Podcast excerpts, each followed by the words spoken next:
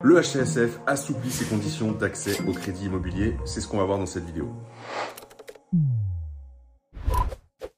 Salut les polyinvestisseurs, bienvenue dans cette nouvelle vidéo. Je suis ravi de vous accueillir. C'est tout frais, c'est tombé le 13 juin 2023 dans un communiqué de presse venant du HCSF, donc du Haut Conseil de la stabilité financière. Les conditions d'accès au crédit immobilier pour les investisseurs s'assouplissent. Alors, concrètement, qu'est-ce qui se passe dans cette nouvelle publication.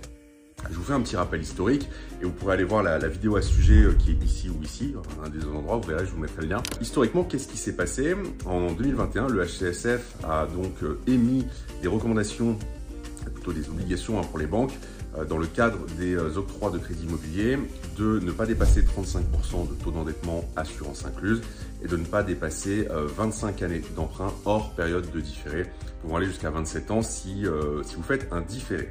Et par rapport à ces conditions qui sont assez strictes, il y a sur la masse globale des crédits immobiliers qui sont accordés une dérogation possible pour 20% des crédits.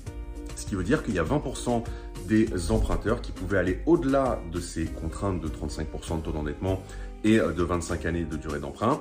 Et donc sur ces 20%, 80% étaient réservés à l'acquisition de la résidence principale et 20% étaient totalement libres d'utilisation, donc euh, concernaient plutôt les, investisseurs immobiliers. Donc par rapport à ça, euh, ben, qu'est-ce qui change aujourd'hui dans la publication? Il y a un constat qui est fait par le HCSF qui est de dire que seulement euh, sur cette marge de, 20% de, dossiers qui peuvent déroger aux règles, eh bien, il y a une moyenne d'un petit peu moins de 14% qui est effectivement réalisée. Ce qui veut dire que les banques n'utilisent pas l'intégralité de cette marge de manœuvre supplémentaire. Donc ça, c'est déjà un premier bon point. Euh, et en fait, on se rend compte que la part de la résidence principale ne va pas au taquet des 80%. Euh, qui pourrait lui être attribué dans le cadre de cette dérogation. Et donc le HCSF, qu'est-ce qu'il a dit? Eh bien, il a décrété que à partir d'aujourd'hui, hein, euh, les banques qui n'utilisaient pas leur euh, quota trimestriel de 20% de dérogation, eh bien, pouvaient reporter ce qui n'est pas utilisé sur les trimestres suivants. Par exemple, si une banque au premier trimestre n'a fait que 10% de dossiers de financement qui dérogent aux règles du HCSF, eh bien, les 10% restants peuvent être reportés sur les trimestres suivants, ce qui veut dire que par exemple, le deuxième trimestre, elle pourra déroger sur 30% de ces dossiers. Donc ça, c'est une première bonne nouvelle très intéressante. Vous allez voir que c'est pas la seule. Il y en a une qui concerne particulièrement les investisseurs et celle-ci, euh, eh bien, elle fait plaisir. Qu'est-ce que c'est? Je vous ai dit que vous aviez 20% de 20%, donc 4%, euh, des demandes de financement qui pouvaient euh, déroger complètement, qui étaient libres d'utilisation, donc qui en gros concernaient les investisseurs immobiliers, puisque vous savez que nous, en tant qu'investisseurs, on est quasi systématiquement au-dessus de 35% d'endettement, pour ne citer que, ce seul critère. Et eh bien désormais, étant donné l'état, le, contexte actuel, l'état du marché, euh, eh bien, ce sont plus 20% de 20%, mais 30% de 20% des dossiers qui pourront déroger. Alors, je sais, il faut suivre un petit peu les calculs, mais euh, pour résumer, sur la totalité des crédits immobiliers qui sont octroyés par les banques, vous avez toujours 20% de ces crédits donc sur la totalité, qui peuvent déroger aux règles.